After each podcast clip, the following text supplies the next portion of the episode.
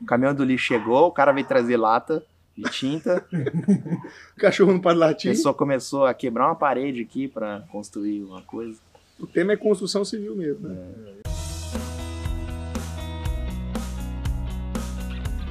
Hoje eu tô aqui com o meu convidado, o Matheus Artal.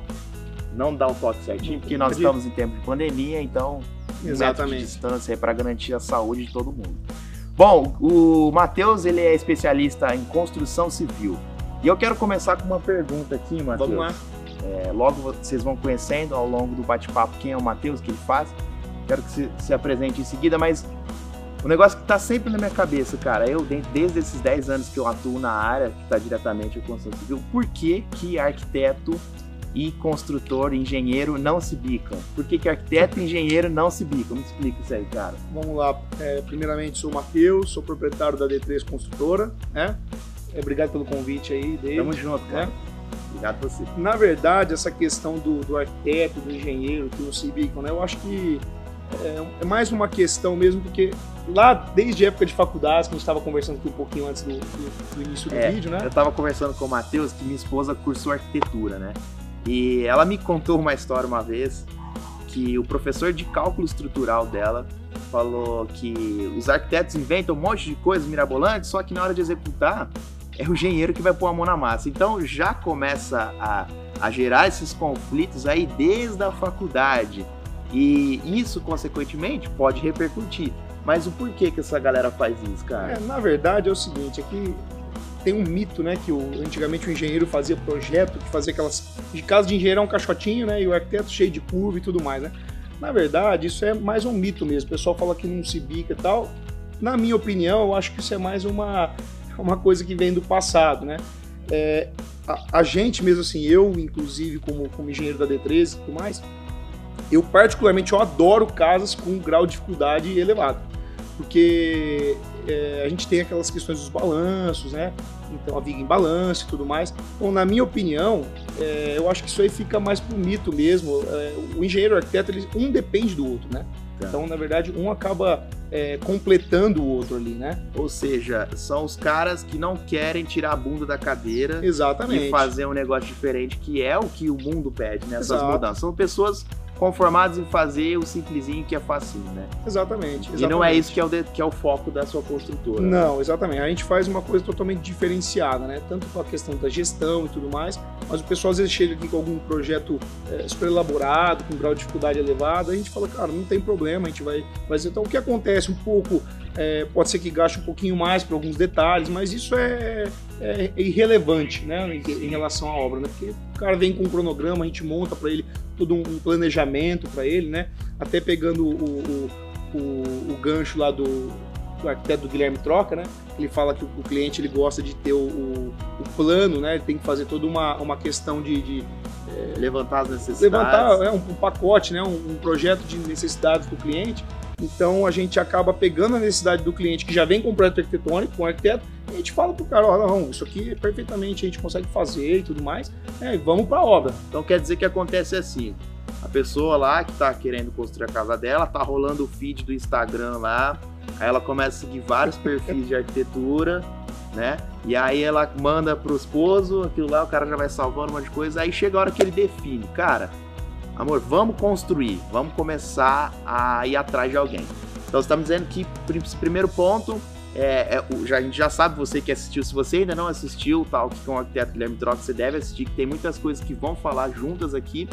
É, ele procura alguém que vai ajudar a comprar um terreno. Sim, Então, principal ponto, não saia correndo para comprar um terreno. Calma. exatamente. Procurem um arquiteto e um engenheiro, que os Perfeito. dois alinhados vão iniciar o programa de necessidades, né? Exato, até porque o pessoal às vezes vai comprar um terreno e aí, claro, tem é, inúmeros terrenos. Você tem terreno em aclive, terreno plano, terreno em declive. Eu particularmente gosto bastante de trabalhar com terrenos planos, né? Porque a gente evita aterro e tudo mais, né? Então, assim, eu particularmente gosto mais. Então, quando o cliente chega pra gente aqui, ele não tem um terreno, ele não tem um arquiteto ainda, a gente passa por uma triagem aqui, então eu falo, ó, você quer morar onde? Eu quero morar em tal condomínio, quero fazer uma casa mais ou menos de tantos metros quadrados, né? Ele pode chegar pra gente falar isso. E aí eu falo, ó, eu acho que é legal a gente primeiro buscar o teu terreno, então tem alguns parceiros aqui no escritório que podem estar apresentando alguns terrenos legais para vocês. É, e aí, assim que você encontrar, claro que a gente vai dar esse suporte para o cliente na compra do terreno, né? Então a gente vai lá, apresenta o terreno para ele e fala: eu acho que esse terreno é legal. Ele fecha a negociação e aí logo depois a gente pode estar tá sempre passando alguns arquitetos que a gente tem confiança de trabalho, né? Que tem que consegue desenvolver um programa de necessidades perfeito que acaba agradando o cliente.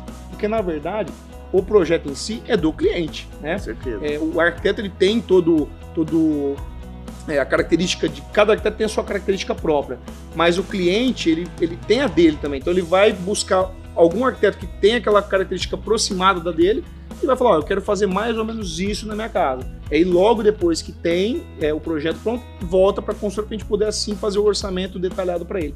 E muito importante, aí volta naquele, naquela questão: como que o arquiteto e o engenheiro não se bicam? Claro que eles têm que se bicar. Porque aí depois que o cara já foi atrás, que ele escolheu claro. o terreno, comprou, ele começou, já desenvolveu o programa de necessidade com o arquiteto, aí vem a parte da mão na massa. Exato. E aí é conciliar o engenheiro, que aí a partir da, do, do projeto, do, projeto do arquiteto, né, que ele vai defender e acompanhar, a engenharia entra e a construção. Exatamente. E que, quais são os principais problemas que você resolve acompanhando essa obra e desenvolvendo esse trabalho como construtor. A gente fala da linha de construção mesmo. É, o, o, legal assim que a gente tem que pôr um ponto ali essa questão de qual é a responsabilidade primeiro Isso. do arquiteto e do engenheiro. Então, Perfeito. na minha visão, tá, como engenheiro civil, é, eu acho que a primeira responsabilidade do arquiteto é de fazer um projeto elaborado, atendendo ao, ao programa de necessidades do cliente, uhum. e entregar um projeto legal e, claro, que com um executivo muito bom, né, que possa ser executado, porque a gente pega alguns projetos aqui que, assim, é difícil, né? Barbaridade. Barbaridade, meu, exatamente. Bravo, então, assim, é, isso é, é, uma responsabilidade do arquiteto em assinar a, a, autoria do projeto. E claro que eu acho muito legal o arquiteto também acompanhar ao longo da obra o que está sendo executado. Ele não tem a responsabilidade é, da estrutura, que isso é uma responsabilidade nossa, né? De toda a questão do trabalho, mas eu acho que assim, ele tem que sim estar tá acompanhando, porque o arquiteto, quando ele lança o projeto, né? Quando ele cria, eu acho que está nascendo ali uma, uma é um, é um bem dele, né? Então, quando ele nasce aquele projeto, ele sabe muito mais que a gente, porque ele, né, ele passou toda a linha, ele desenhou aquela questão, né? Uhum. Então, é muito legal o arquiteto que faz sim o acompanhamento de obra. Sim. E eu acho que é muito importante, é, até aqueles que não fazem, né, para poder começar por na tua agenda fazer isso aí, porque isso é, é um diferencial na execução. Porque quando a gente faz execução, claro que gera algumas dúvidas, né? Quando o projeto é bom, menos, mas quando o projeto é ruim, gera algumas dúvidas. Então é legal o arquiteto estar tá sempre passando e, e, falando com a gente na obra, porque a gente às vezes ah, montou uma viga aqui, eu queria uma altura nesse ponto. E claro, uma responsabilidade que é do arquiteto é, e é primordial para a obra é a que a gente chama de compatibilização dos projetos. Então, quando a gente faz um vem primeiro o arquitetônico, aí vai entrar o projeto hidráulico, o projeto elétrico e o projeto estrutural. Aí a gente faz uma reunião, passa com todos eles e o arquiteto joga, né, a gente fala que monta uma, um projeto em cima do outro, para a gente poder ter certinho, porque quando vai executar, não tem que ficar enchendo o saco do cara, não tem que dar problema. Aí, esse, aí sim vai se bicar. Sim. Né? Aí começa, mas cara, por que, que você passou esse cano por aqui? Onde vai, né? Exatamente. Então, então pelo que eu tô entendendo que você tá me dizendo aqui, é, não é só pizza que você compra sem saber, pela sua cara que é bonita, e depois você recebe ela e vê, puxa, não tem nada a ver. Projeto de arquitetura também, se você se ligar só em feed, só em imagens bonitinhas, e na esperança que esse escritório vai te dar um acompanhamento, às vezes você pode se frustrar. Então, o que o, o Matheus está trazendo aqui é para você ficar ligado e valorizar também Exatamente. essa coisa que vem por trás, que não é só a imagem, que é a parte de executar. Porque o cara cria lá dentro do escritório um projeto massa, mas em volta disso tem que estar tá, como que eu vou conseguir chegar e alinhar, né? Então, por isso que eu, eu na minha visão, David, enxergo que isso pode gerar problemas, né? Porque cada um se isenta. Ah, a construtora é o cara que tem que executar e ele se vira, né? E aí pode dar algum problema, né? Sim, exatamente, né? Então, assim, é... o avião passou. Ó, meu avô falaria o seguinte, ó, esse avião aqui tá indo para São Paulo. um abraço, Zequinha, amo você. Então, esse, essa compatibilização de projeto, ela vem desde aquele primeiro 3D que você viu rolando no feed, Exato. até isso aplicado dentro do terreno, na sua casa, com as suas necessidades. Né? Exatamente. Aí, quando a gente tem um projeto totalmente compatibilizado, né, todos os projetos compatibilizados, quando a gente vai para a obra né, e vai iniciar, para a gente a gestão fica muito mais simples, né? Ela fica, é, ela, ela, deixa de ser complexa, independente do projeto qual, qual vai ser ele, né? Mas ela, ela se torna um pouco mais simples para, execu para execução, né? Então, para o acompanhamento nosso fica, fica mais tranquilo, né? A gente consegue dar um pouco mais de atenção e, claro, uma coisa ou outra sempre vai ter. Obra que eu brinco com todo mundo, né? É, sempre tem alguma coisa que vai mudar ao longo da obra. Com certeza. É muito difícil aquele cliente que não muda, às vezes uma porta de lugar. Então, mas quando a gente tem um projeto compatibilizado, a gente sabe onde pode mexer. Sim. E sabe onde não pode mexer. Não é aquela coisa, ó, você começou ali querer fazer assim, agora não vai mudar mais. Não é isso. Exato. É sobre saber, porque eu, eu comparo isso comigo mesmo, viu, Matheus? Eu acordo de manhã pensando em fazer tal coisa. Ah, eu vou para tal lugar fazer tal coisa na hora que eu termino o dia, eu fiz totalmente o contrário, assim, de coisas que eu queria fazer, ou de escolha de roupas e tal. Então a gente vive essas mudanças o tempo, Exato, todo, tempo né? Todo. E por que que numa obra que é o grande sonho do cara, ele não, não vai querer mudar o meio do caminho, né? Exatamente. E assim, a gente trata, você tocou num ponto muito importante, a gente trata cada obra como o sonho do cliente. Né? Então a gente brinca aqui na, na consultora que a gente acaba, é, a gente constrói não a casa, a gente constrói sonhos, né? Então, assim, isso é, é um ponto muito importante. Então, claro, eu sempre falo, quando o cliente vai atrás de um projeto arquitetônico, ele faz todo o levantamento, que ele tenta chegar assim no ponto final mesmo dele para ele não mudar nada, porque depois sempre tem alguma coisa na obra que às vezes desagrada, porque o cara vai querer muda uma coisa ali e claro que isso vai gerar um custo para ele, custo né? de tempo, né, de, de, cronograma de obra e, e vai afetar o cronograma né? físico e financeiro da obra. Isso é, isso é natural, mas é, é, lógico que é o sonho do cliente, então a gente vai fazer, né, para ele. O que precisar fazer, a gente, lógico que ele vai fazer. Dentro das possibilidades da engenharia, que é uma ciência exata, né? Então, o cara não pode tirar uma viga, um pilar onde não pode, não tem como tirar. Você né? falou sobre o um negócio que talvez alguma das pessoas não saibam, eu, eu tô aprendendo um pouco sobre isso. O que, que é uma engenharia? Casa com balanço. O que, que é um balanço? Balanço é aquela coisa no parquinho que amarra a corda e fica.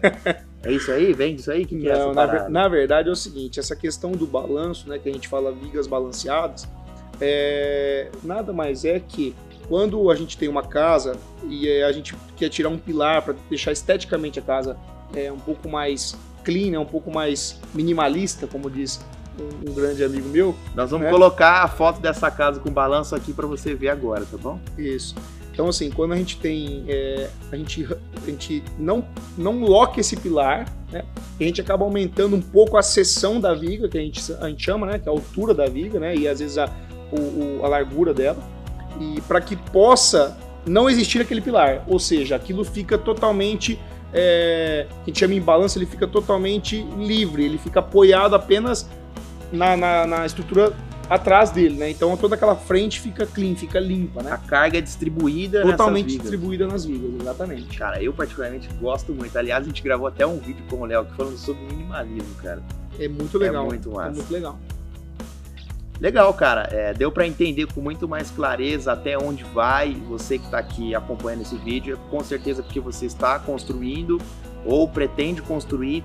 E é isso aí. Siga orientações de pessoas que conhecem, porque assim como todas as profissões do mundo, tem as pessoas que estão preocupadas em Exato. te ajudar e tem as pessoas que estão preocupadas em tirar o seu dinheiro. Não é o propósito. O propósito aqui é te ajudar a você realizar o seu sonho com o menor prazo e com um preço mais justo. Então, para isso que eu estou convidando aqui o Matheus da D3. Obrigado, Obrigado, cara. imagina. Valeu. Se você ainda não se inscreveu no canal, não perca tempo. Se inscreva agora, ative o sininho de notificação, porque todos os novos vídeos você receberá uma notificação para você assistir. Então, na nossa correria, você pode acabar deixando de assistir, mas não deixe, porque você precisa realizar o seu sonho. E aí manda também se você está pelo Instagram por direct, por direct message aqui nesse aviãozinho para os seus amigos que estão construindo e reformando. Valeu, galera. Obrigado. Matheus, mais uma vez. Obrigado. Obrigado, irmão. Vamos para cima. Vamos realizar o sonho, que não basta sonhar. Valeu, galera.